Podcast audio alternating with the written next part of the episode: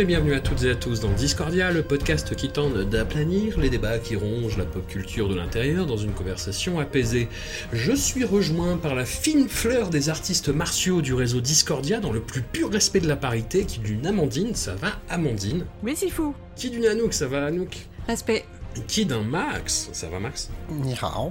Nous voici tous réunis en concile pour parler de la saga Ip Man à l'occasion de la sortie sur les écrans français le 29 juillet de Ip Man 4 de Wilson Yip, le premier film de la saga Ip Man à sortir sur les écrans. Voilà, c'est un peu un événement. Qui est donc Ip Man Pour commencer, la postérité retient son nom pour avoir été le Sifu de Bruce Lee. En fait, c'était pas tout à fait le cas. Bruce Lee a eu pour mettre l'un des disciples de Ip Man. Ah là là, on chipote, on chipote. Au-delà de ce fait plus ou moins litigieux, comment cette figure a-t-elle bien pu inspirer une petite dizaine de films, déjà pour la spécificité de l'art martial du Wing Chun, que la légende dit créé par une femme au XVIIe siècle, encore une femme, toujours une femme, s'appelait Yim Wing Chun.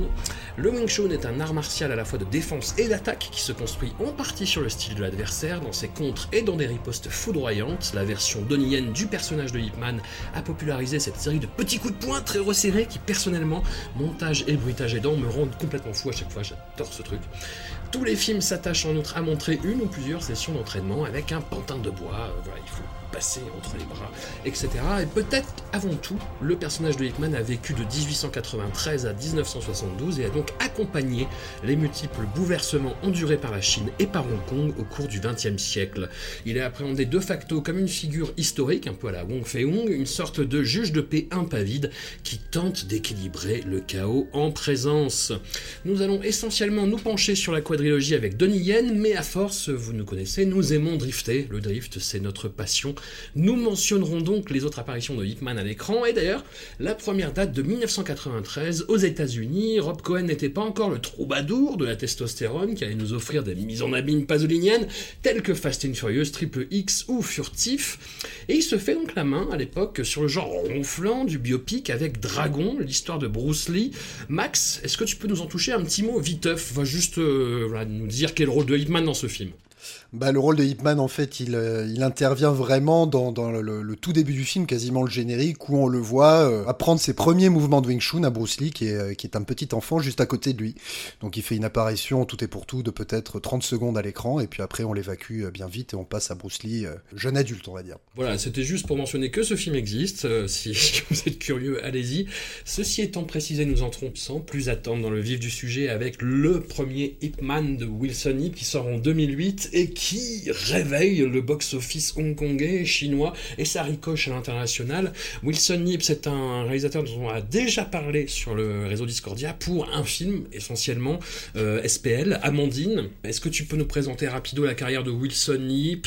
Moi, j'avoue que, à part peut-être Mon Cock Story, euh, Bullets Over Summer, et, euh, SPL. Donc le reste, je suis un peu moins, un peu moins convaincu. Je sais pas si toi t'as vu des trucs euh, genre Flashpoint ou Dragon Tiger Gate. Bah, je les ai, oui, c'est des films que j'ai vus, mais alors là, pour le coup, euh, fallait me prévenir à l'avance. Hein. Ah non, je les ai vus, c'est quelqu'un que j'ai toujours trouvé assez divertissant. il a fait des, des, jolies choses comme Juliet in Love, que j'avais mm. bien aimé. Enfin, il a, il a un espèce de mélange entre des comédies un peu romantiques, on va dire, et, et des films comme SPL. C'est vrai que pour moi, c'est surtout SPL, mais il a fait aussi euh, en regardant sa filmographie, c'est vrai qu'il y a des choses comme Dragon, Tiger Gate. Enfin, c'est plutôt euh, du gros pub, grand public, quoi. C'est du gros hmm. film. Mais je trouve qu'il a quand même, euh, de temps en temps, il a une belle, il a un style, on va dire commercial, euh, un peu bourrin, mais avec des jolies choses. Donc euh, mm. non, je, je dans l'ensemble, non, il y avait aussi, ah oui, en, re-regardant sa filmo, il y a aussi Moncock Story en 96 qui, est, qui, est, pas mal, qui est plutôt bien. Oui. Donc euh, non, disons que en, moi, c'est vrai que c'est quelqu'un. En fait, du coup, c'est vrai qu'il est tellement associé à, à Hitman et SPL que j'aurais du mal à te, à te, parler trop des autres, mais, mais je trouve que c'est quelqu'un qui a quand même une ligne qu'on reconnaît. Le premier Ip Man, donc en 2008, nous, bah, nous révèle le patron des films Ip Man, hein, et qui, est un patron qui existe par ailleurs dans le cinéma hongkongais depuis euh, bah, justement l'époque de Bruce Lee, en fait, La Fureur de Vaincre. À savoir, euh, il y a une école d'art martial, il y a une école rivale qui arrive, qui fout la zone, qui est menée généralement par un, individu très très très très grand, très imposant, qui pète la gueule à tout le monde. Et à la fin, le jeune héros euh, de l'école en question vous lui pète la gueule dans, dans un dernier match cathartique Donc là, c'est un petit peu plus compliqué que ça, pour être très honnête, le, premier, parce qu'on a un fond historique qui est quand même euh, assez poussé sur justement bah, le grand rival qui est, le Japon. Amandine, à la revoyure, comment tu trouves justement ce traitement, ce côté historique? Eh ben, moi j'aime bien. Il y a un côté euh, nationalisme, euh, mais un peu bah, très premier degré, mais qui je trouve fonctionne bien. Alors c'est ça y va euh, pas avec le dos de la cuillère. Hein. c'est vraiment les Japonais sont le mal absolu, la méchanceté. Il y a vraiment quelque chose de l'ordre du sadisme chez, chez ces chez ces Japonais, mais qui sert en fait à, à, à brosser un portrait de la population chinoise en creux. Euh, qui est alors du coup euh, un système de valeurs avec euh, une vraie valorisation de l'éthique chinoise en fait contre le, le, Japon. Et ce que je trouve intéressant dans le film, c'est que ce nationalisme, bon bah il est complètement assumé, mais il est aussi très présent esthétiquement, puisque toutes les scènes avec la, tout le début du film qui se passe donc à, à Foshan dans Chine, c'est très soigné la reconstitution. Puis dès que les Japonais arrivent et envahissent le, envahissent le pays et la ville, on a euh, cette image qui vient se griser on a un changement du décor, il y a toute l'image. En fait, c'est comme si l'ensemble de l'esthétique du film était euh, bouleversé aussi par l'arrivée des Japonais. C'est pas juste euh, un film historique entre guillemets, euh, voilà. Donc moi, moi, j'avoue qu'en le revoyant, bon bah ça, on, reparlera du nationalisme parce que c'est présent dans, dans, tous les Hipman. Mais disons que là, il y a quelque chose d'à la fois très marqué, c'est pas très fin, mais ça marche bien pour faire ressortir l'héroïsme de Hipman. Anouk, justement, cette question du, du nationalisme. Euh, pas, vertueux, mais, mais, euh, plus tenu. C'est moi la spécialiste, la référente, euh, référente nationalisme et fasciste en, en tout genre. Euh, non, c'est vrai qu'on en avait parlé pour, euh, pour les cajoles et moi, où je, je, je, disais que le nationalisme, dans certains contextes, me paraissait pas aussi, enfin voilà, moins pire. et là, oui, effectivement, je suis d'accord avec Amandine, c'est le cas. Là, le nationalisme se comprend parce que bah, la petite ville de Foshan qui vit en, harmonie, cette harmonie est bouleversée par l'invasion des Japonais. Alors, euh, je, je, je, suis pas une spécialiste de l'histoire euh, euh, entre la Chine et le Japon, mais bon, là, en l'occurrence, eux n'avaient rien demandé et ils se retrouvent, voilà, mis à la rue avec toute leur culture bafouée. Et effectivement, les Japonais ont l'air de sociopathes là-dedans. mais les Japonais ne seront pas les seuls, puisque derrière, il y aura les Anglais, puis les Américains, et voilà. En gros, effectivement, tout ce qui n'est pas chinois s'en prend pas mal dans ces films. Et en même temps, je trouve ça intéressant de voir ce que c'est que la représentation euh, stéréotypique de minorité d'un point de vue non blanc, puisque nous, on a pu avoir euh, qui euh, les Russes, les Chinois, les Arabes, ou j'en sais rien, enfin dans des films où ils jouent tous des terroristes, tous un peu les mêmes trucs, un peu les mêmes, les mêmes brutes, hyper déshumanisés et on se dit euh, enfin et on, repère pas alors que là on voit le truc et on se dit oh là là mais tous les gens qui sont pas chinois sont vraiment des sociopathes donc ça doit pas être vrai. Et du coup ça permet de de, mettre un peu enfin de voir l'importance que ça a d'avoir une représentation euh, un peu euh, authentique de, des, des, minorités ou en tout cas si elle est pas authentique que ça pèse un peu sur l'image qu'on peut avoir après quoi. Le stéréotype et la caricature ça va crescendo dans la saga. Alors là je trouve que c'est assez entre guillemets soft, on va dire, pour les Japonais. Bon, même si t'as quand même le petit colonel japonais avec sa petite casquette, ses lunettes rondes, c'est tout juste s'il a pas les grandes dents en avant, tu sais, de la caricature, et qui est évidemment extrêmement sadique et qui met des coups de cravache à tout rompre, en opposition avec le général de l'armée japonaise, qui est lui beaucoup plus euh, magnanime, égal, parce que c'est un praticien euh, d'arts martiaux, donc il est beaucoup plus noble, honorable, il pratique le karaté et compagnie, et lui, il est plus là dans une dynamique euh, martiale, justement. Pour le coup, pour les Japonais, je trouve que cette caricature, va passer entre guillemets beaucoup mieux que, que ce que ça va être pour les Anglais ou pour les Américains par la suite, étant donné que ce qui caractérise la caricature du japonais, c'est justement plutôt, on va dire, la, la rectitude, la sobriété, le côté carré. Donc forcément, c'est aux antipodes du cabotinage, même s'il peut y en avoir évidemment avec ce personnage du colonel. Mais j'ai trouvé ça moins gênant que par la suite. Je sais pas si vous me suivez. Euh. Si, si, bah, si, tout à fait. Mais je trouve que là, non, là, pour le coup, la représentation des, des Japonais euh, dans dans ce film, elle, correspond quand même à toute une vague de culture populaire euh, chinoise anti-Japon.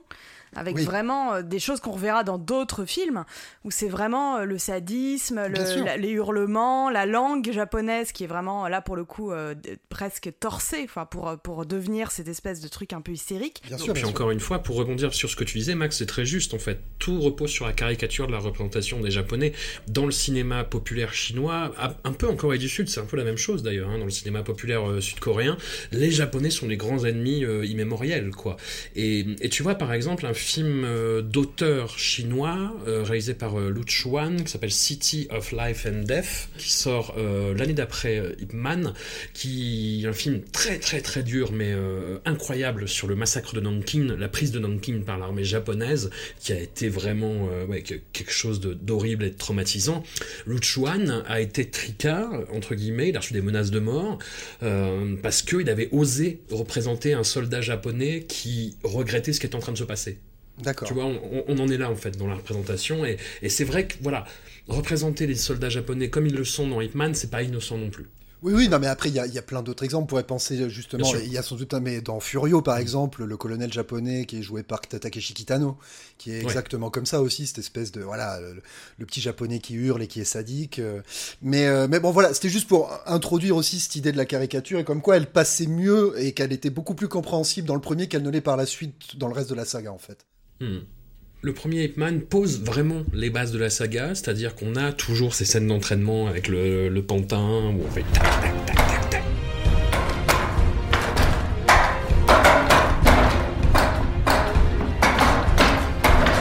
Avec, avec, les bras. On a la scène où Hitman va affronter au moins une dizaine de personnes. Euh, on a ces, grands mouvements de grue euh, avec la caméra euh, pour montrer justement le faste du décor et de la reconstitution qui devient de plus en plus numérique au fur et à mesure de la saga aussi. Voilà, et puis la technique du, Wing Chun, que je connaissais euh, mal de nom, et qui là, euh, ouais, prend vraiment une ampleur euh, assez forte, telle qu'incarnée par Donnie Yen. Je ne sais pas ce que vous avez pensé de son interprétation dans le premier, je la trouve plutôt bonne, en tant qu'acteur, en tant qu'incarnation du personnage, et puis en tant qu'artiste martial. Anouk, toi, tu l'as découvert, Donnie, Yen? Oui, il, est très bien, ma foi. Euh, il a, une, bonne tête, quoi. Il a un sourire avec des grosses pommettes et des petites pattes doigts, et ça fait vraiment le, papa à qui on peut faire confiance, puis il est très calme et tout. J'ai beaucoup aimé son, côté euh, pas très cabotin, assez sérieux, euh, et effectivement assez immuable pendant tous les films. Ouais, on n'est on pas dans le sex appeal fou, donc ce qui explique euh, mon calme à, moi-même. Mais euh, non, très belle performance. Je sais pas, je me rends pas compte. Euh, j'ai pas de point de comparaison vraiment. J'ai pas douté qu'il savait, qu'il savait ce qu'il faisait en bah, tout cas. Le, truc, c'est assez bien fait là-dessus. Comme il interprète justement un maître martial, et forcément, ça implique qu'il soit tout en tout en retenue, tout en modestie, ce qui commence d'ailleurs, on y reviendra, à péter les rouleaux à un moment aussi, sa modestie qui au bout du quatrième, tu dis mec, t'es finalement un faux modeste. Tu vois, on le sait. Arrête de nous dire que oh, ils ont été gentils avec moi après que t'aies défoncé la moitié de la Chine, tu vois. ça commence à être épuisant. Mais, euh, mais oui, moi, trouve, je le trouve, je le trouve impeccable. Et, pour revenir justement à cette fameuse scène où il va être amené. Euh, à, se battre contre 10 karatékas pour, euh, pour venger un de ses amis euh, qui s'est fait tuer par le fameux général. Parce qu'ils organisent des combats entre Chinois et karatékas en, disant aux, artistes martiaux chinois si vous gagnez, vous avez un sac de riz. Donc bref, il vient se venger, il démonte tout le monde dans une scène qui est pour moi. En fait, voilà, on va parler d'une de mes, de mes maladies en fait. J'ai une maladie, c'est que j'ai tendance à pleurer. lorsque les scènes sont soit très incongrues, soit extrêmement bien chorégraphiées. Euh, et, et, ça, à chaque fois, ça, ça a fait rebelote. Je peux même me la mater sur YouTube. Je sais que je vais chialer. Et euh, là, j'étais tellement excité que j'ai chialé même avant de la voir. tellement. Pour vous dire, je chiale aussi quand je vois la scène dans Tigre et Dragon, euh, la scène avec les tam tam. quand t'as Michel Yeo qui poursuit Zangzi, tu sais, sur les toits comme ça de la ville. Voilà, c'est ce genre de truc quand c'est bien chorégraphié, que la musique suit ça me fout. Le sound design est là, et là il y a les deux. C'est-à-dire que tu as la musique de Kenji Kawai qui est loin d'être un tâcheron, puisqu'il est, euh, le, entre autres, bien sûr, le, compositeur attitré de euh, Mamoru Oshii. Donc euh, Ghost in the Shell, Pat Labor, Avalon, tout ça. Avalon, exactement, et, le Skycrawler, ça, bon bref, les Mamoru Oshii et plein d'autres choses. Et comme tu disais, ouais, ces bruitages. Je me rappelle justement l'article de Mad Movies où le mec disait un soin tout particulier avait été mis à la notion d'impact en fait et, euh, moi, je rajouterais effectivement qu'ils ont, pour moi, avec Iman, ils ont réellement trouvé avec ce son design, le pile poil le juste milieu entre le côté surréaliste des sons. Tu vois, quand, tu regardais un vieux Jackie Chan, tu as des mouvements de bras, le son, tu te dis c'est pas possible, c'est vraiment, vraiment abusé.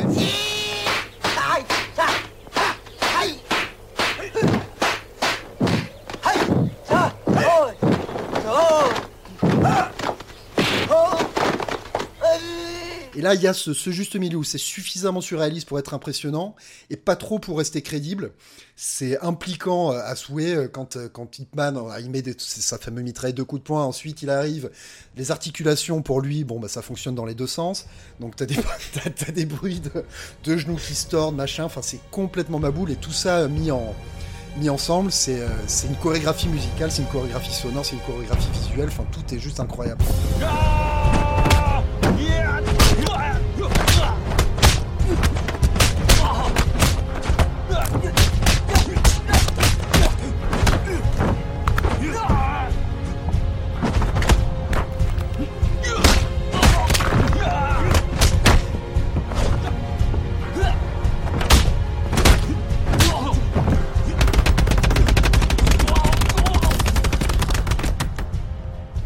Problème, c'est que j'ai presque envie de dire que cette scène, pour moi, est emblématique de toute la saga et qu'il n'y a rien qui la surpassera après, en fait. Euh, c'est pas faux. Et qui ne l'égalera non plus en termes de violence, d'ailleurs. Hmm. C'est complètement fou, hyper violent, hyper impliquant émotionnellement, et il n'y a, rien qui rattrapera ça pour moi. C'est la première fois, la première et peut-être dernière fois que Hitman, le personnage, perd ses moyens en fait, et qu'il y va à fond, et qu'il est limite sur le point de tuer un mec à la fin. Tout à fait, ouais je suis pas certaine qu'ils avaient vraiment prévu que ça deviendrait une saga euh, hyper euh, parce qu'on voit bien que le premier il est il est très bien bouclé le film. Complètement. On finit sur des images d'archives avec euh, bah d'ailleurs ce Hitman ce sera le maître de Bruce Lee. Carrément. On s'attend pas forcément ils font à, la ils font la même fin aux trois premiers en plus. Hein, voilà. donc chaque fois ils disent c'est la c'est la dernière. C'est le dernier ouais. Et ça je trouve que c'est ce qui explique que Hitman si Hitman 1 aurait pu être un film complet dans ce sens-là de, du dépassement du personnage et je, je comprends tout à fait que c'est un peu perturbant parce qu'on l'a vu aller jusqu'au bout avec cette scène de combat. Puis après, bon bah en fait, Hitman 2, rebelote, gentil papa, euh, gentil mm. mari. Enfin, ça nous remet en arrière de quelque chose, même si j'aime beaucoup le 2 pour plein de raisons.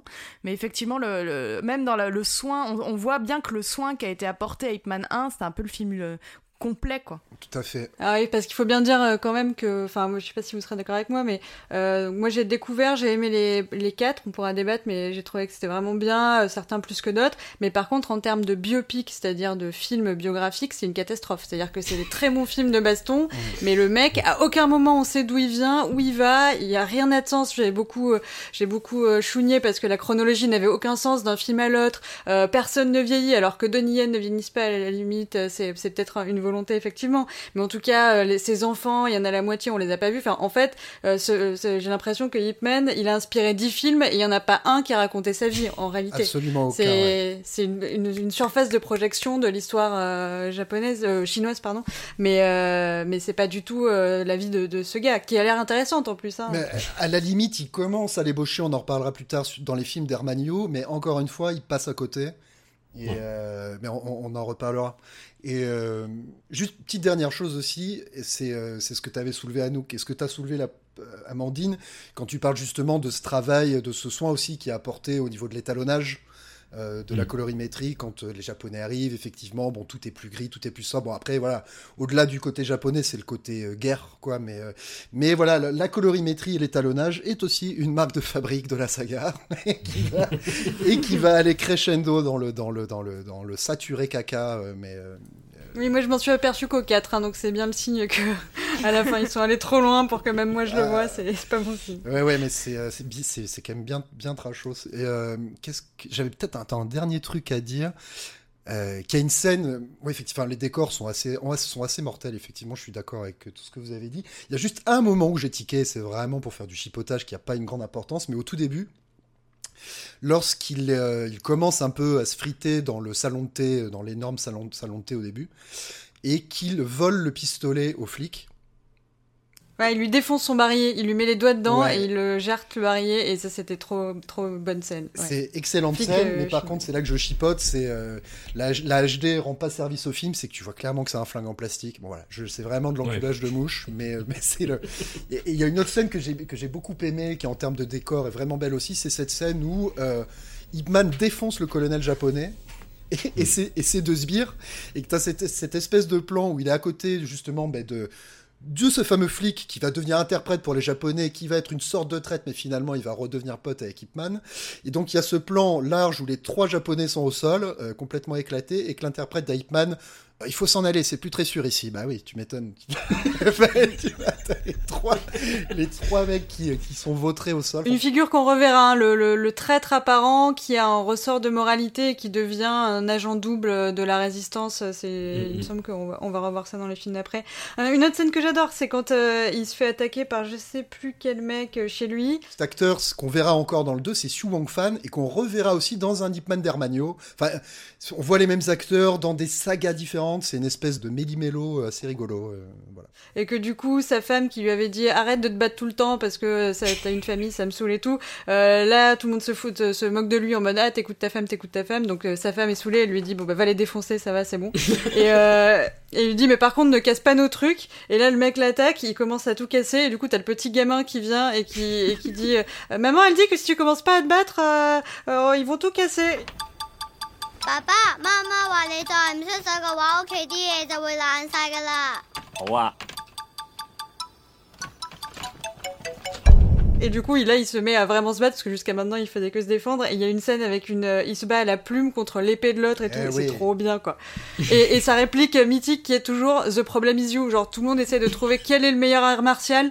Euh, ils sont là, ah mais tu penses que ton style est meilleur que mon style, alors que mon style est vachement mieux que ton style. Et lui là, non non, mais c'est pas un problème de style, le problème c'est toi. C'est tellement, mais genre l'ultime, euh, l'ultime répartie. J'adore. Et tu parlais de, de, de sa modestie euh, qui, qui, était limite agaçante, son sens de l'honneur qui va un peu de pair, et aussi très très limite où à un moment, donc il était riche parce que sa famille était riche, il a jamais travaillé de sa vie, puis à un moment, bon, donc les misères parce qu'ils sont expulsés, et sa femme tombe malade, et hein, il a bon je vais vraiment devoir chercher un taf. T'es là, mais oui, ça fait deux ans que vous bouffez genre à peine des trois grains de riz par repas. Ta, ta, ta, meuf va bientôt crever.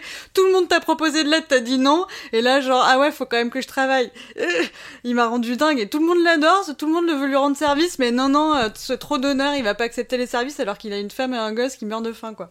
Ça, c'était un peu limite aussi. Ip Man 2, on retrouve Wilson Yip à la réalisation, Sammo Hung à la chorégraphie des combats et aussi dans l'un des rôles principaux. C'est un film qui, niveau colorimétrie, en fait, euh, va beaucoup plus dans un truc, euh, ce qu'a fait un peu Wong Kar sur sa version Redux des, Cendres du Temps, c'est-à-dire très jaune, très doré. Hein. C'est beaucoup plus fastueux que, la grisaille du premier. Et puis, niveau euh, caricature de, de, de personnage occidental, là, on a un très très très très beau spécimen dans la personne de l'antagoniste principal, Taylor the Twister Milos, qu'on appellera Twister, ce sera plus simple, qui est quand même, euh, pas piqué des verres. Euh, Anouk, tu as découvert la, persona de, de Sammo dans le deuxième ou le troisième épisode de Voilà Maggie avec Mariage Blanc. Là, qu'est-ce que tu en as pensé dans ce film? Est-ce qu'il t'a impressionné ou est-ce que tu es resté concentré sur Donnie Yen? Eh ben écoute, on va pas mentir à nos auditeurs, euh, je n'avais pas reconnu Sammo Hung, donc euh, eh ben je, l'avoue. Euh, J'avais pas fait le lien. Euh, je le trouve, ce... si je le trouve bien dans son rôle. Après, effectivement, je suis restée quand même plutôt concentrée sur Donnie Yen et cet affreux boxeur, voilà. et, et, cette pauvre Madame Hipman dont il va falloir parler, hein, qui est très très belle, qui est tout en retenue et parfois peut-être tellement trop en retenue que bon, elle fait un peu victime et elle fait un peu, elle fait un peu tiep quoi. Donc euh, là, en l'occurrence, euh, comme elle s'en veut de l'avoir saoulée euh, dans le film précédent en lui, en lui tapant sur les doigts, elle lui dit ah non maintenant il faut absolument que je l'aide à se réaliser dans sa passion, il faut absolument pas que je le dérange. Donc elle va jusqu'à accoucher en toute discrétion en mode non n'allez pas prévenir mon mari, ça va le déconcentrer pour son combat. donc pauvre pauvre Madame Ibman. alors je vais pas vous mentir, je les ai aimés les quatre, c'est celui qui m'a le moins plu le deux de tous. Les couleurs sont pas encore assez flashy pour moi Euh, le, boxeur est vraiment très très affreux. Euh, ça pour les méchants, ils sont toujours très très bons. Euh, mais bon, voilà, c'est vrai qu'on a déjà vu la, question dans le 1. Là, c'est est-ce que la boxe de, l'Ouest va réussir à être meilleure que le, kung-fu de Chine? Bon. Mais quand même, il y a des bons combats. Genre, il y a un bon combat avec une palette. Il y a le bon combat avec Samung aussi sur sur la table. Euh, il y, a, toute un, une guéguerre. Euh, il y a beaucoup de beaucoup d'antagonistes aussi dans ce film. J'étais un peu perdu, mais en gros, au début, il essaye d'ouvrir son école euh, et il galère. Il a pas de disciple. Il trouve un disciple qui est tout le temps avec lui et qui essaye de l'aider, mais en fait, souvent, il fait plus chier qu'autre chose. Qui est assez mignon disons-le. Et donc ils essaient, ils essaient de mettre des posters et c'est la guerre d'affichage. Et moi, en tant qu'organisatrice de concert à Lyon, j'ai connu les guerres d'affichage, je sais ce que c'est, donc je me suis sentie vue. Euh, très très jolis posters d'ailleurs, hein, qui sont faits à la main et tout. Ah bah, tu sais, tu sais ce qu'il faut faire maintenant. Euh, qu'est-ce qu'il faut, faut les défoncer quoi ouais, faut les défoncer avec des bâtons, c'est ça. Il euh, y a un truc qui m'a fait rire, c'est quand à un moment ils vont se battre, il y en a un, je crois que c'est un méchant, il jette sa casquette pour essayer de choper le, le porte-manteau. Est-ce que ça te dit quelque chose, Max? Parce oui. que je me dis c'est le genre de détail qui te plaît. Et il, la loupe et du coup la casquette tombe et t'es là, mais en fait c'est tellement nul, c'est assez rigolo. Mais justement, c'est le c'est le fameux élève de Hipman dont tu parlais euh, et qui, qui fout un peu plus la merde. C'est quand il va se battre dans une ruelle avec d'autres mecs. Ah, c'est son disciple. C'est son, son, disciple et en fait ce fameux disciple s'appelle Wang Shun, et c'est celui qui deviendra beaucoup plus que Yip Man le maître de Bruce Lee en fait. Parce qu'il va apprendre. Oui, oui, parce que de toute façon, euh, niveau date, ça collait pas euh, que Ip Man soit le. Enfin, tu vois, que Bruce Lee arrive à être le disciple de Ip Man. De toute façon, rien ne colle. Si, hein. si, ça colle. Là, on est en 1950. Euh, le, le, gamin n'a pas vieilli, c'est 12 ans plus tard. Hein. Le gamin a le même âge que dans le film précédent. Sinon, les petits, les petits tics de Donnie Yen qu'on aime bien, euh, quand il se retrousse les manches avant de se battre et tout, toujours euh, tranquille, toujours impeccable, euh, rien ne, rien ne le, le, le, le perturbe. J'adore sa révérence avant chaque combat. Et avec le petit mouvement du pied, genre je vais, je vais t'exploser. et j'ai bien aimé le, à un moment, donc il se bat contre le boxeur. donc il y a toute une histoire, il y a des Anglais qui sont plus Anglais que les Anglais. Enfin, j'ai jamais vu des Anglais surjouer l'anglité à ce point-là. et donc ils doivent, ils doivent se battre contre le boxeur et comme le boxeur est en train de perdre, au milieu de la partie, ils changent les règles du jeu, les, colonisateurs, et lui, ils leur disent euh, euh, non, vous n'avez pas le droit de faire des kicks comme ça, enfin de kicks de pied et tout, euh, c'est interdit. Et je me suis dit que c'était une super métaphore de la colonisation où en fait, ils te font jouer à leur jeu, si tu les bats, ils vont changer les règles, et donc du coup, tu peux jamais gagner parce que c'est toujours le, les, colons qui me font les règles pour, pour toi. Ah bah du coup, je peux, je peux rebondir sur le côté euh, les Anglais qui surjouent les Anglais en fait. Enfin, c'est-à-dire qu'on va un petit peu plus encore une fois dans la caricature, c'est hop, on monte le volume. Et en oui. fait, j'ai l'impression que c'est c'est les voix en fait de ces Anglais, enfin tous les, les, occidentaux jouent comme des quiches. Mm. Les Chinois quand ils quand ils parlent, on peut pas vraiment s'en rendre compte parce qu'on n'est pas des experts en intonation chinoise, tu vois. Mais alors là, je me demandais même si c'était pas des Américains qui essayaient de forcer l'accent anglais tellement c'est tout pété quoi. Ouais, c'est ça, ouais. Bah, ça je ressemble pense, vraiment. Je pense, euh, sur, surtout en fait le pas tant le boxeur que le, le, mec qui organise les combats en fait. Ah oui, mais lui là, bah, celui Putain, qui a vraiment. Mais lui qu'est-ce qu'il joue mal, quoi. Ah, il est infernal avec son grand. Ils ont essayé de lui mettre une tête d'anglais, donc c'est vraiment la caricature encore une fois. Donc le grand maigre avec le grand nez qui porte des shorts et les chaussettes hautes, tu sais, jusqu'aux genoux, et qui est, ah qui est, une, quiche intégrale, quoi. Mais qui est un peu drôle parce que c'est pour le coup c'est full nanar euh, et Twister le boxeur avec ses grandes dents blanches et sa gomina. Non mais c'est, enfin, il sort de nulle part. Et puis ils sont tellement méchants, c'est-à-dire que quand euh, il... Twister en fait à un moment bah, va se battre contre Samoung et Samoung en fait fait une, une crise d'asthme si je me rappelle bien. Oui c'est ça. Combat. Ouais. Et le boxeur en profite et lui, il, il le ravage en fait, hein, il le ravage. Et, euh, et, après, il ment à la conférence de presse en, dit, mais en y allant, mais vraiment comme, un, comme une ordure, En disant, oui, bon, il a opposé vaguement la résistance, mais je l'ai défoncé grâce à la boxe.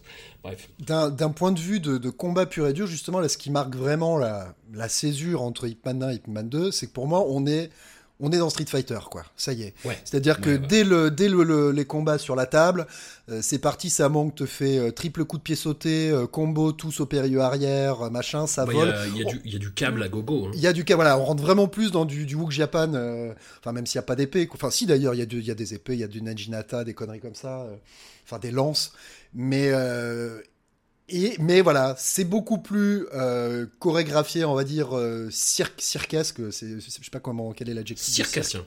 c'est plus voilà circassien bien vu beaucoup plus euh, circassien Et encore une fois, bah, ça, ça n'atteindra jamais le, niveau de... Parce qu'on a oublié de mentionner dans le premier Hitman, sans trop spoiler, mais ce qui arrive quand même au général à la fin, c'est quand même relativement expéditif, hein, ce qui se passe pour lui dans le premier Hitman. Il n'y a pas le temps, quoi. Je te défonce la gueule.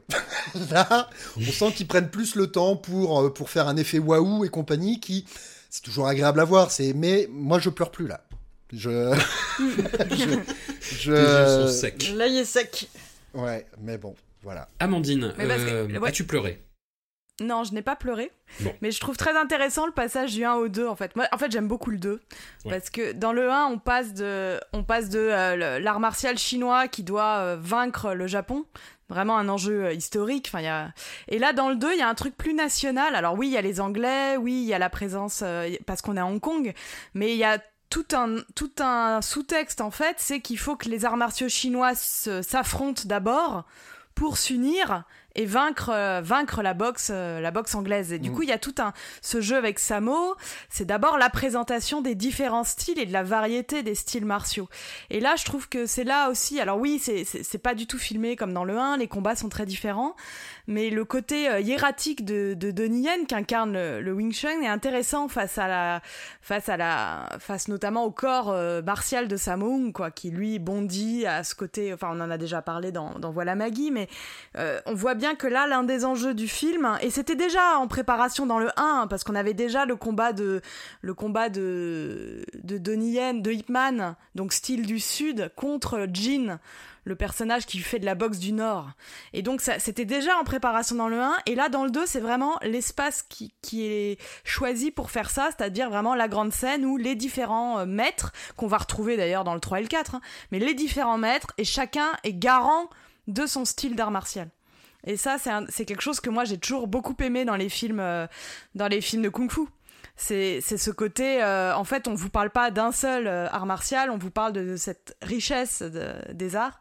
Et ça me fait penser que du coup, là, pour le Donnie qui est très hiératique, qui bouge très peu, ça, le style lui convient bien parce que c'est un style où c'est beaucoup les mains, les pieds sont refermés puisqu'à la base c'était un style de entre guillemets de femme je crois. Et du coup il y a, tout un jeu sur les jambes ancrées dans le sol là où euh, Samo euh, ça, part dans tous les sens quoi. Et d'ailleurs je, profite de la, la parenthèse parce que j'ai beaucoup cherché. J'avais un souvenir ému d'un film euh, où il y avait cet affrontement entre les styles, mais à échelle d'une nuit de noces. Et je crois que c'est dans Les Exécuteurs de Shaolin, de Liu Xiaoliang, où il y a une femme qui a un style un peu Wing Chun contre son, son mari et du coup l'enjeu de la nuit de noces c'est de voir quel style va vaincre. Donc ça c'est moi c'est quelque chose qui m'a toujours beaucoup plu. Très bien. Donc cette même année, en 2010, la même année que Hitman 2, il y a une tentative de hijacking de, la franchise par euh, un petit coquin Hermanio, hein, qui est un réalisateur extrêmement prolifique, qui a offert notamment au genre de la catégorie 3 euh, quelques-uns de ses films les plus dégueulasses, mais, mmh. mais de, de, de, façon euh, répugnante. Enfin, je sais que chaque fois que je, je vois Ebola Syndrome, euh, je, je, trouve ça fou, mais j'ai besoin de prendre une douche en pleurant derrière, pour d'autres raisons que toi, Max, je pense. Mmh. The Untold Story, pas loin, pas loin, mais c'est pas aussi quand même euh, radical que Ebola Syndrome. Par ailleurs, c'est quelqu'un qui est capable aussi de faire euh, quelques années après euh, un, film très très très étonnant, film politique, film d'auteur, From the Queen to the Chief Executive, sur le sur le sort de prisonniers qui s'en remettent à la, reine Elisabeth en vain. Enfin, film très très intéressant. Bref, il va dans tous les genres, il fait un petit peu n'importe quoi. Là, il a un peu remué le box-office en 2017 avec un gros film d'action euh, à base de terroristes et de gentils négociateurs joués par Andy qui s'appelle Shockwave.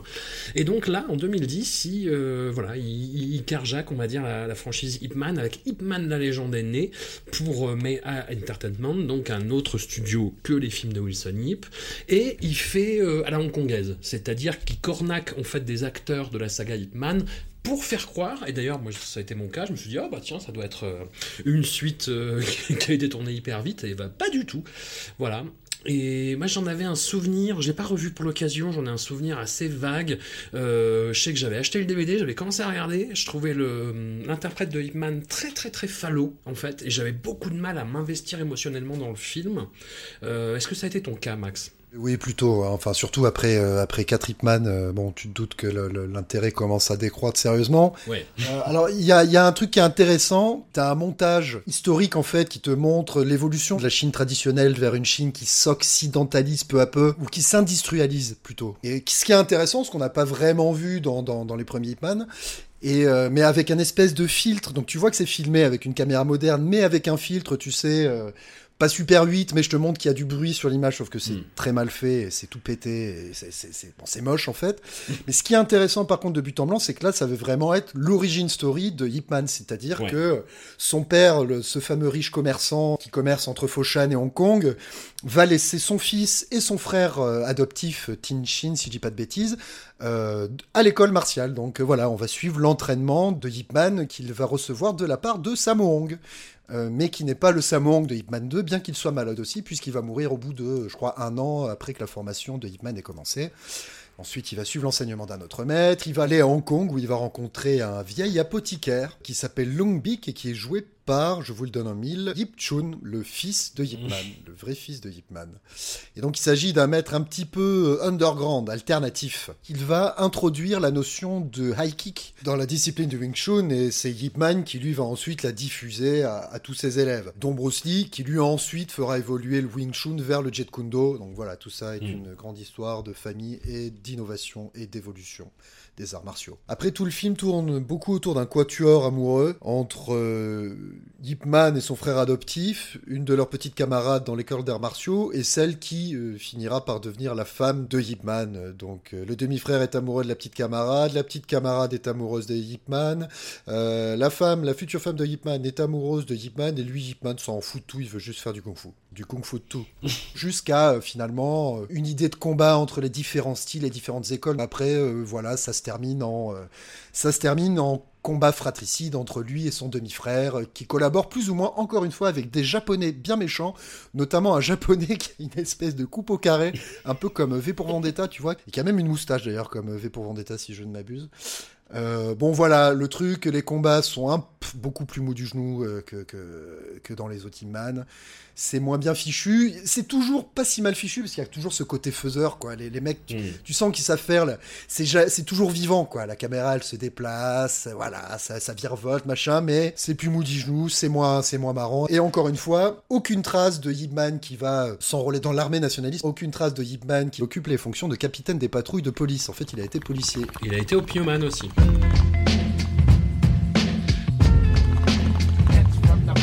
Non, c'est un riche héritier, et puis c'est tout. Donc encore une fois, il pourrait être plus précis parce qu'il commence à être vraiment plus précis au début en termes de chronologie et compagnie, mais hop, très vite il part dans la fiction pour dans la romance pour que ce soit bah, plus plus excitant euh, sans doute. Voilà, donc euh, dommage. Ça aurait pu être un bon euh, un bon surplus, mais non. Alors, bah justement, on a un gap de 3 ans, là pour le coup. Nous nous retrouvons en 2013 et nous retrouvons la figure de Hitman de façon assez inattendue, hein, il faut le dire, devant la caméra de Wong Kar Wai dans The Grand Master. Hitman est interprété par Tony Leung Chiu Wai, euh, on y retrouve Zhang Zi, on retrouve aussi Yen Wuping, Yen Wuping qui est à la fois devant la caméra et à la chorégraphie euh, martiale. Yen Wuping, grand, grand, grand chorégraphe martial, qui est connu malheureusement plus euh, au niveau international pour ses chorégraphies de la trilogie Matrix et de Tigre et Dragon et de Kill Bill aussi et qui bah, quand même a fait beaucoup pour la persona de Jet Li à l'écran puisqu'on lui a des chorégraphies des deux premiers Il était une fois en Chine qui sont merveilleux, de Fist of Legend, du Maître d'armes, enfin voilà, on, lui doit beaucoup de choses comme ça. Et Hitman 3 et Hitman 4 Et Hitman 3 et Hitman 4, tout à fait. Et, et, voilà, Grandmaster, c'est. Euh... Excuse-moi, Chang Chen, il sent le pâté Voilà, oh, oh. C'est vrai qu'il sent le pâté. Elle prend la confiance là, à nous Non, mais bon, euh, quand même. Citons-le, on cite Zhangzi, on cite Chang-Chen, c'est la, Bien sûr, citons Chang-Chen. Évidemment, donc c'est un petit peu l'intrus dans ce paysage, puisque c'est l'interprétation visuelle et sensorielle de la saga Hitman par Wong Kar Wai. Enfin, je l'ai pris comme ça. En tout cas, le film m'a beaucoup dérouté dans, dans, ses premières séquences, dans ses parties pris esthétiques, et il m'a complètement mindfucké au bout d'une demi-heure, je dirais.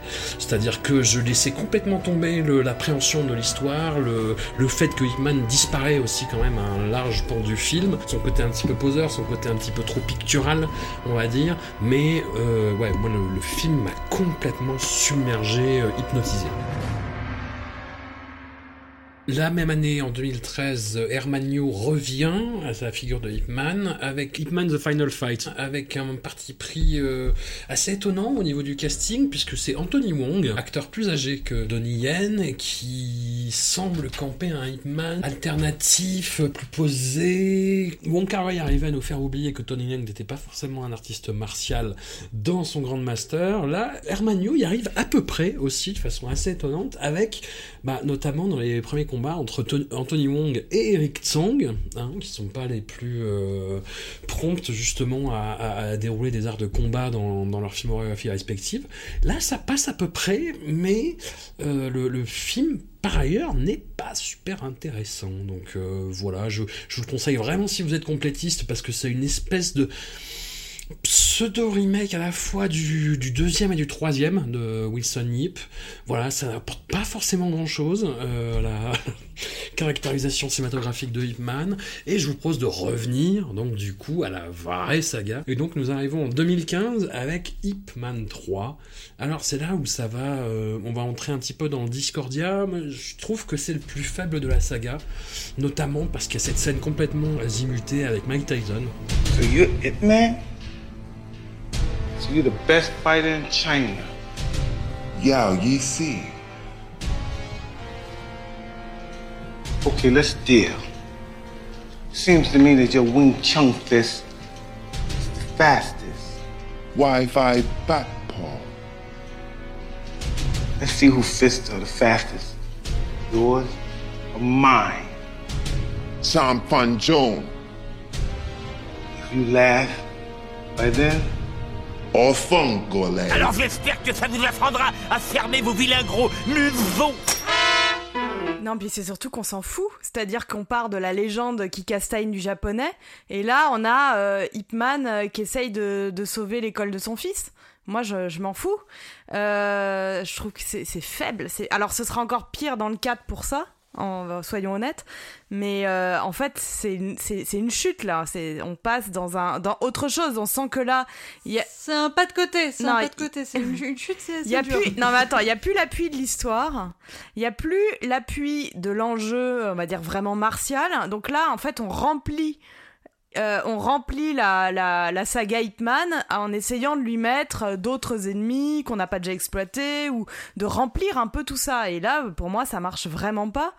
Euh, et je, comprends bien, Anouk, que tu as aussi, dans, cet épisode, il y a aussi donc la mort de, sa femme, hein, ça, traîne, ça traîne un moment, mais il y a un truc de, de, langueur, et moi, ça m'a, c'est celui que j'ai vraiment le, le moins aimé, quoi. Oui, et puis cette histoire de combat avec Mike Tyson, ça illustre encore une fois euh, un cran de plus dans le côté euh, on fait du Street Fighter et au dépend de l'histoire, au dépend de tout le reste. Euh, la seule chose qu'ils ont à nous vendre finalement, c'est une affiche, quoi. Donnie Yen contre Mike Tyson. Qui se bat comme Balrog, finalement. Oui, et d'ailleurs à ce propos, petit aparté, et les amateurs de Street Fighter le savent, en fait le personnage ne s'appelle comme ça qu'en raison d'une erreur de portage de Street Fighter 2 Turbo. En réalité, dans la version originale, le boxeur s'appelle M. Bison, ou M. Bison comme on disait, mais M. Bison voilà parce que ça ressemble à Tyson. Balrog est en fait l'espagnol avec la griffe, et c'est le boss de fin qui s'appelle Vega. voilà, justice est faite. Street Fighter. Street Fighter c'est surtout le moment où on commence un peu. Enfin, moi, je commence à fatiguer. Autant euh, Denis dans le 1, le 2 qui bouge pas un muscle, euh, il est, ça, peut marcher. Autant là, moi, le côté euh, vieux sage hiératique, ça commence à me gonfler. Quoi. Denis aussi commence à fatiguer. C'est l'occurrence du regard dans le vide. Il y a des plans qui commencent et il regarde dans le vide et il fait rien. Et tu te dis, mon Dieu, mais ça fait des heures qu'il est là dans ce restaurant à rien faire, à regarder dans le vide. Et moi, je trouve ça fascinant.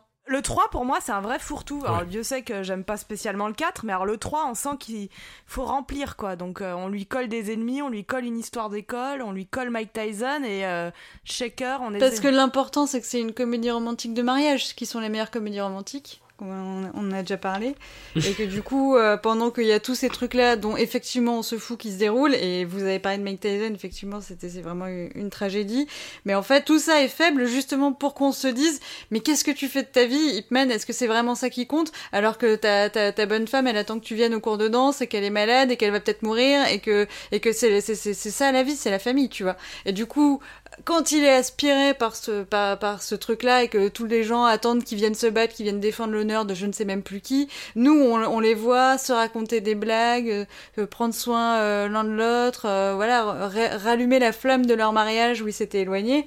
Et c'est ça qui est beau. Oui, mais étant donné que le travail sur le couple n'a pas été fait dans les deux premiers films, puisqu'elle elle est évanescente, cette, cette pauvre actrice, elle a, elle a quasiment pas de rôle, si ce n'est d'être de bouder un peu dans le fond de l'image. J'avoue que moi, la, montée émotionnelle. C'est un soutien discret. La montée émotionnelle pour m'émouvoir de, sa, de son décès est quand même euh, loin, loin, loin, quoi. Finalement, est-ce que vous avez pas trouvé que jusqu'à présent, on avait l'ennemi euh, du japonais, l'ennemi des anglais, et bon, on continue à voir ces Foreign Devils euh, un peu dans, dans le fond, mais là, l'ennemi, il est intérieur, c'est les, les thugs, les, les, vilains, les gros méchants viennent kidnapper des enfants ou je ne sais quoi, et l'ennemi intérieur du cancer contre lequel le kung-fu ne peut rien. Parce que tu ne peux pas, euh, tu vois, genre, tu ne peux pas faire du wing chun sur les petites cellules. Et donc ça, c'est l'impuissance du grand maître qui jusqu'à maintenant était, euh, était imbattable et qui se sont complètement impuissants et qui finalement est un homme comme les autres. C'est un pas de côté, mais c'est un pas de côté qui humanise euh, Hitman. Ah là là, oui, non, moi, film que je trouve, ouais, pas de côté qui marche dans les égouts. Non, sans, aller jusque-là, mais je, trouve le film beaucoup beaucoup trop euh, hiératique. Comme le disait Amandine, effectivement, il y a des enjeux qui sont développés et puis qui sont complètement abandonnés, en fait, sans, qu'on sache vraiment pourquoi. C'est-à-dire que tout le film te te pousse à te focaliser sur cette histoire de promoteur immobilier qui veut euh, raser l'école. Euh, alors les méchants sont très méchants, ils enlèvent des enfants. Enfin c'est puis Mike Tyson quoi. Mike Tyson le que, que, que, quand on se disait ça en antenne, en fait, il essaye d'avoir une carrière cinématographique sur le marché chinois. Il a fait un film tout pourri avec Steven Seagal qui s'appelle The China Salesman, où il casse la gueule à Steven Seagal. C'est rare pour être, pour être souligné. Mais voilà, c'est un, un, corps, c'est une présence physique, mais qui n'a rien à foutre là. En fait, tu le vois débarquer là avec son tatouage tribal sur le visage. Euh, c'est un tatouage, oui. Ouais, voilà, enfin, ça n'a aucun sens en fait qu'il soit là. Ça n'a aucun sens qu'il ait ce, ce type de combat tu vois, dans le, avec Ip enfin, tu te dis, ouais, c'est Mike Tyson, tu vois pas un personnage, tu dis, ouais, c'est Mike Tyson qui est, là, tu te demandes ce qu'il fout là, et puis après, il disparaît, quoi. À partir de là, euh, il y a un spin-off en fait qui naît de ce film euh, deux ans plus tard, euh, Ip Man Legacy Master Z de son titre français, en titre anglais c'est Master Z Ip Man Legacy, hein, pas grand chose, réalisé par Ian Whooping et qui reprend donc le personnage de l'autre maître de Wing Chun de Ip Man 3, qui est interprété par Jin Zhang.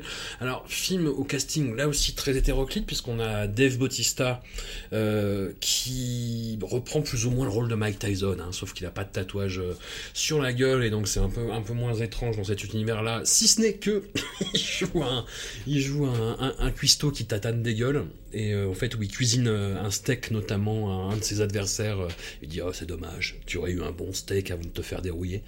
Il y a une petite participation de Tony Jaa, de Michel Yeo. Alors, ça fait plaisir de revoir Michel Yeo euh, dans un film et qui en plus fait un peu de tatane, donc ça, c'est sympathique. Mais sinon, le film n'a vraiment aucun intérêt. Voilà, ils essayent de reproduire un petit peu le, le cachet des productions Hitman, donc avec ce goût de la reconstitution historique, avec les grands mouvements de caméra. Mais sauf que là, en plus, bah, comme je le disais un petit peu plus tôt, il y a, on sent qu'il y a vraiment beaucoup plus de numérique. L'étalonnage est un petit peu dégueulasse avec toutes ces couleurs criardes. Et donc, c'est plus une impression de tape à l'œil, vraiment, que de vrais euh, cachets euh, historiques. Donc voilà, et nous arrivons au dernier film de la saga, donc qui fait qu'on fait cet épisode aujourd'hui, Hitman 4, euh, réalisé toujours, encore et toujours, par Wilson Yip. Et cette fois-ci, on n'a pas beaucoup parlé de Bruce Lee, mais c'est vrai qu'il fait juste une petite apparition, grosso modo, dans chaque film. Dans le 3, il était joué donc par cet acteur euh, euh, Danny Kwok Chan qui jouait déjà euh, un sosie de Bruce Lee dans, Shaolin Soccer. Hein, c'est lui qui jouait le goal. Et là, c'est peut-être Hitman 4 le, rôle le plus développé de Bruce Lee dans la saga. En fait, en gros, il invite son son sifu Hitman à venir aux États-Unis pour lui montrer qu'il essaye de faire découvrir les arts martiaux donc aux Américains. Euh, est-ce que ce côté Bruce Lee, euh, ça vous a un peu hypé ou vous en foutez complètement? Oui, moi ça m'a ça m'a un peu excité au départ. Dans la bande-annonce, je pensais qu'il aurait un rôle assez important, mais finalement ça s'avère être un pétard mouillé plus qu'autre chose puisqu'il intervient finalement assez peu. Alors on le voit au début parce qu'il invite Hipman à assister à l'une de ses compétitions. Donc voilà, c'est Hipman en Amérique. Alors cela dit, cette fameuse compétition, elle est assez intéressante d'un point de vue biographique, puisque c'est la reconstitution de l'une des seules captations vidéo de vrais combats qu'on ait de Bruce Lee. Donc voilà, on va le voir là, le Bruce, et ensuite lors d'une baston rapide assez sympathique, tout en mimique de Bruce un peu exagéré, puis ciao quoi. On le reverra vite fait vers la fin, mais c'est tout. En réalité, il n'est qu'un prétexte, qu'un élément déclencheur pour motiver le voyage d'Hipman. Enfin, ça et son fils qui part en sucette et qu'il va vouloir envoyer en pension aux USA pour le calmer. Donc rebelote pour l'histoire d'école. L'éducation, l'apprentissage, la transmission, autre grand thème de la saga, avec le racisme bien entendu, mais je pense qu'on va avoir l'occasion de parler des antagonistes qui sont une nouvelle fois bien gratinés. Là, les antagonistes, ce sont des, militaires américains. Euh, le, big boss de fin est joué par un acteur que j'aime beaucoup, Scott Atkins, et qui là joue vraiment à la caricature de, de, bad guy occidental dans un film chinois, quoi. C'est-à-dire qu'il est filmé comme s'il faisait deux têtes de plus que tout le monde. Euh, il est vraiment très très très très méchant tout le temps. Enfin, quoi quoi qu'il fasse, il est méchant. Voilà. Il est fourbe aussi, c'est-à-dire que dans le combat final contre Donnie Yen, il voit que Donnie Yen, à un moment, bah, a une douleur et il va taper dessus comme un bourrin, évidemment. Bah, globalement, ils sont quand même bourrés de testostérone, hein, les étrangers. Euh, ça gueule, c'est hyper musclé, ça manque de raffinement totalement. Ils sont vulgaires, ils, ouais, ils sont, ils sont épais. Euh, vraiment pas sympa ces occidentaux. Hein. C'est le petit, euh, l'espèce de peinture de l'Amérique avec un, en fait, il y a un petit côté. Euh, moi, j'étais bien contente qu'on voit pas trop Bruce Lee parce qu'il y a rien qui m'énerve plus que les imitations euh, à gros traits. Et là, la gestuelle et tout, ça va pas du tout. Donc moi, j'étais bon. Après, euh, je trouve que Bruce Lee ne sert à rien. Donc dans, dans, dans le cas de, enfin là, ils ont besoin, ils ont be... non mais pas en général. Là, ils ont besoin de Bruce Lee pour essayer de relancer la machine parce que Hitman ne suffirait pas en 2020 ça ne suffit pas, donc il faut rajouter du côté maître, machin, mais dans le scénario, ça tient pas. Et je trouve qu'il y a un mélange après, euh, l'Amérique bête et crasse, un peu de full metal jacket pour les scènes de Marines ça, ça, ouais, c'est un peu, euh, ça, ça, va, ça vole pas très haut. Après, euh, je le trouve un poil mieux que le, que le 3 quand même, mais en grattant. Il y a quand même une tentative de dépassement du nationalisme qui est assez marrante parce qu'ils essayent de dire, euh, parce que les Chinois qui sont installés à San Francisco veulent absolument garder la culture chinoise et le kung-fu chinois pour les Chinois. Donc là, Hitman arrive en disant non, mais c'est bien, faut en parler et tout, parce que Bruce Lee est vachement dans le, dans la, la publicité de, du kung-fu chinois, il veut le faire partager au monde entier.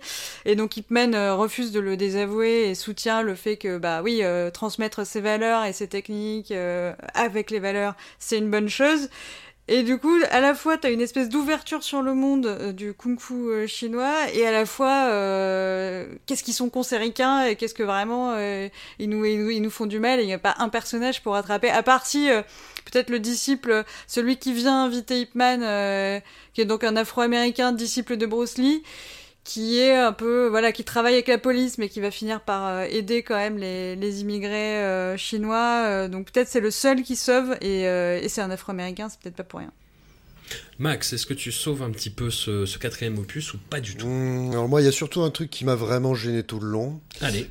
c'est vraiment ce personnage de Scott Atkins, qui est, comme tu l'as dit François, extrêmement méchant, fourbe et encore une fois caractérisé par son racisme. Donc, outre le fait d'être une caricature extrême, il faut surtout expliquer que le personnage et ses motivations sont vraiment mais complètement débiles. Hein. Je m'explique. Il refuse qu'une de ses recrues tente d'intégrer la boxe chinoise à l'entraînement des Marines. Il méprise la boxe chinoise. Pour lui, ça a vraiment été créé par des singes. Et il n'a Dieu que pour le karaté. Donc bon voilà, on lui rappelle que le karaté c'est japonais en fait.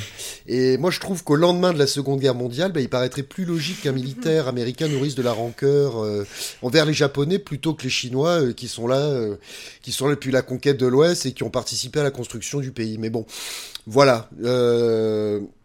Une fois ceci évacué, euh, qu'est-ce qui reste? Bien, rien qu'on n'ait pas déjà vu. Hein. Euh, sinon, là, pour le coup, effectivement, un Donnie Yen bien vieillissant euh, qui commence à accuser le coup de toutes ces années de kung-fu. et de clopes. Bah, après, moi, de les revoir tous d'affilée, c'est sûr que quand arrive le quatrième, tu... tu, tu le dis, bon, j'ai déjà vu ce film trois fois, enfin, bah, un peu plus, même avec les autres. Mais par mon affection euh, coupable, peut-être, pour Scott Atkins, parce que j'ai trouvé les scènes de combat euh, plutôt cool, en fait. Il y, a, notamment la première scène justement où, où arrive dans ce conciliabule des, euh, des différents maîtres de, Chinatown et il y a une...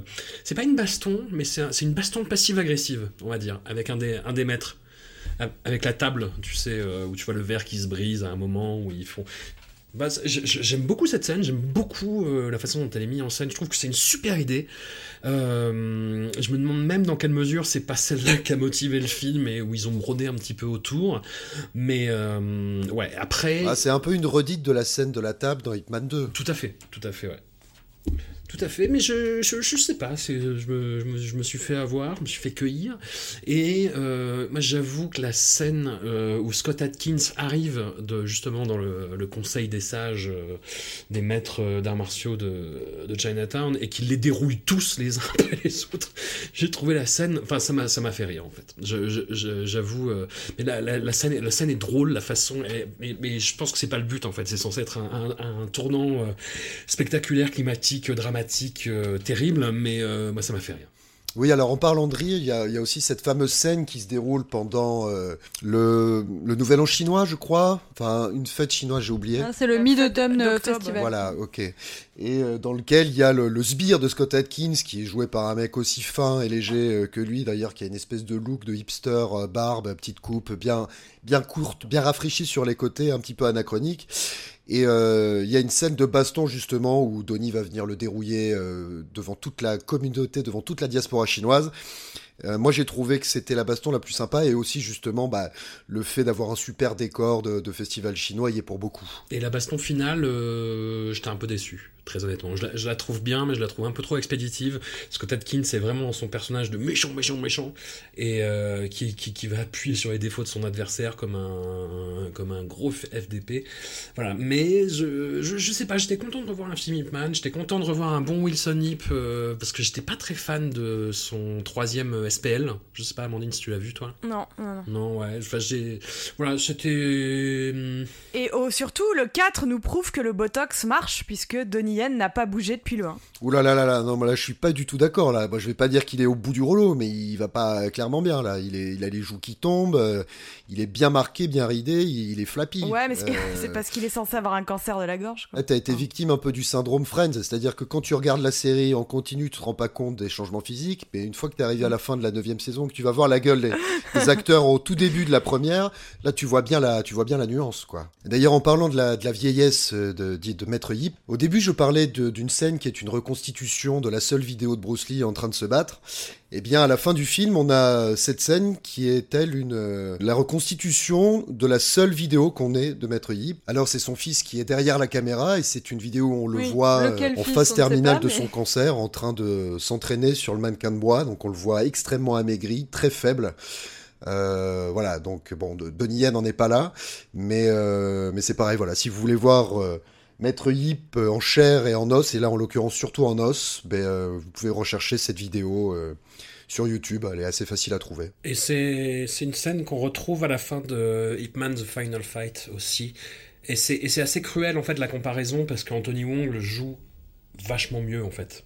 Justement le côté où il est fatigué, où mm, en fait il, s'interrompt un moment parce qu'il il, il, est malade, il n'est pas bien, et il reprend, et là ça il y a un montage justement avec cette fameuse scène dont tu parlais. Oui, mais du coup, on a quand même l'intérêt, c'est le grand intérêt du 4 pour moi, c'est de montrer que le rapport du, du kung-fu à l'image et au cinéma. Parce qu'on a Bruce Lee, on a le, film qui revient, on a cette idée de filmer les mouvements ou filmer les maîtres. Et pour moi, c'est l'avantage, enfin, c'est un des points, des fils rouges du, du numéro 4, parce qu'on commence avec Bruce Lee, on commence avec ces vidéos, comme disait Max, qui sont sur YouTube, du, du, du vrai combat de Bruce Lee, et on finit sur la suprématie du cinéma et de l'image filmée. Mm. Après, euh, c'est aussi le problème qui se traîne euh, cette quadrilogie depuis le début, c'est euh, gros problème de chronologie.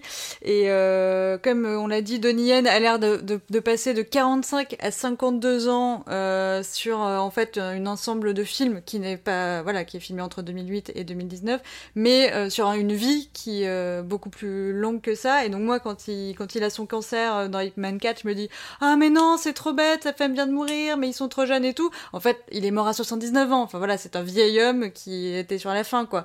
Euh, et ce qu'on voit pas du tout dans Hitman, puisque euh, Donnie Yen a toujours l'air d'avoir le même âge. À part que on passe d'un cadre où dans le 3, il a le regard dans le vide. Là, il a l'air de s'endormir un peu mi-baston. Je sais pas si vous avez remarqué.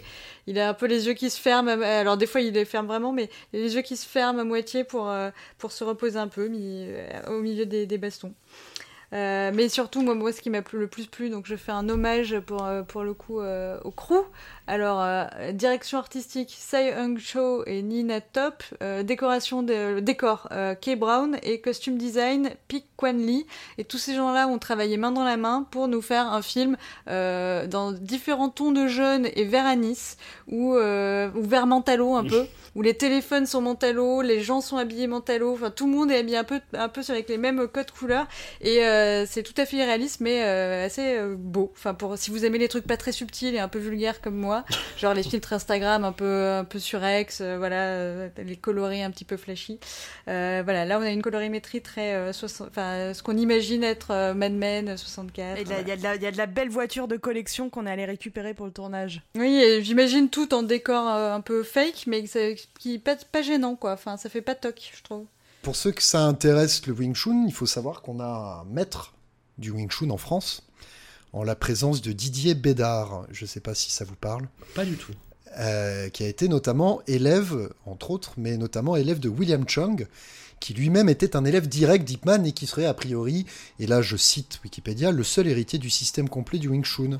Et en fait, ce fameux Didier Bédard, pourquoi il nous intéresse? Alors il y a des interviews de lui que vous trouvez sur YouTube. Le mec est assez euh, intéressant euh, dans sa manière de parler, très doux, très maître, très euh, très hip. Et en fait, il nous intéresse parce qu'il a été notamment cascadeur dans le Pacte des loups. Ok chorégraphe sur le baiser mortel du dragon et cascadeur euh, sur euh, alors cascadeur ou alors il a tourné sur Babylon AD avec Michel Yeo et il a son école de Wing Chun euh, qui est dans le dans le dans le 20e arrondissement voilà. Donc si ça vous intéresse inscrivez-vous.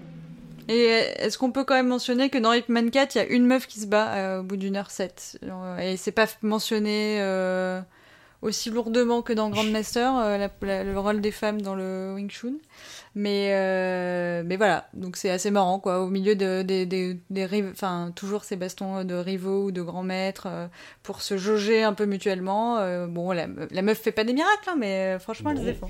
Anouk, qu'est-ce que tu as pensé donc, de cette immersion dans, dans la saga Hitman? Est-ce que ça t'a ça fait des choses Est-ce que ça t'a inspiré euh, J'ai pas trouvé ça euh, indigne. Ça m'a fait plaisir de voir de quoi il retourne puisque voilà le, film va sortir et tout. Euh, euh, je me suis pas ennuyée alors que c'est quatre fois le même film, donc c'est plutôt bon signe. Et ça m'a fait une petite parenthèse au milieu des Maggie Chung, donc c'est toujours un peu. toujours bon à prendre. Amandine bah, je les ai revus. Alors, du coup, j'ai revu les premiers avec, euh, avec plaisir. Ça m'a un peu réconcilié, même avec Donnie Yen, qui n'était pas un acteur que je, que je porte au nu d'habitude, mais là que j'ai trouvé euh, vraiment bien. Et du coup, en revoyant le 3, je me suis dit, ah c'est horrible, j'imagine que le 4, ça va être l'enfer, et j'ai pas envie d'aller le voir en salle.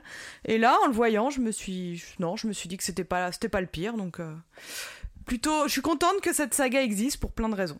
Donnie Yen, formidable artiste martial, vraiment, euh, dont on recroisera la route dans, la filmographie de Maggie Chung euh, par la suite, mais acteur un peu, euh, voilà, quand il n'est pas très bien dirigé, il peut être très mauvais. Hein. Oui, il, n'a pas une palette de jeu, il a le visage assez bouffi. Puis en fait, quand, dans des, là encore, il a le costume et tout, ça aide, et puis il joue le maître, mais c'est vrai que dans certains films, ça va pas du tout. Quoi. Bah, de... je suis désolé, hein, du coup, mais dans, dans Hitman 3, la scène où il va finalement danser avec sa femme, mm. c'est assez cringe, je trouve. Oui, enfin, elle est, elle est courte. Hein. Oui.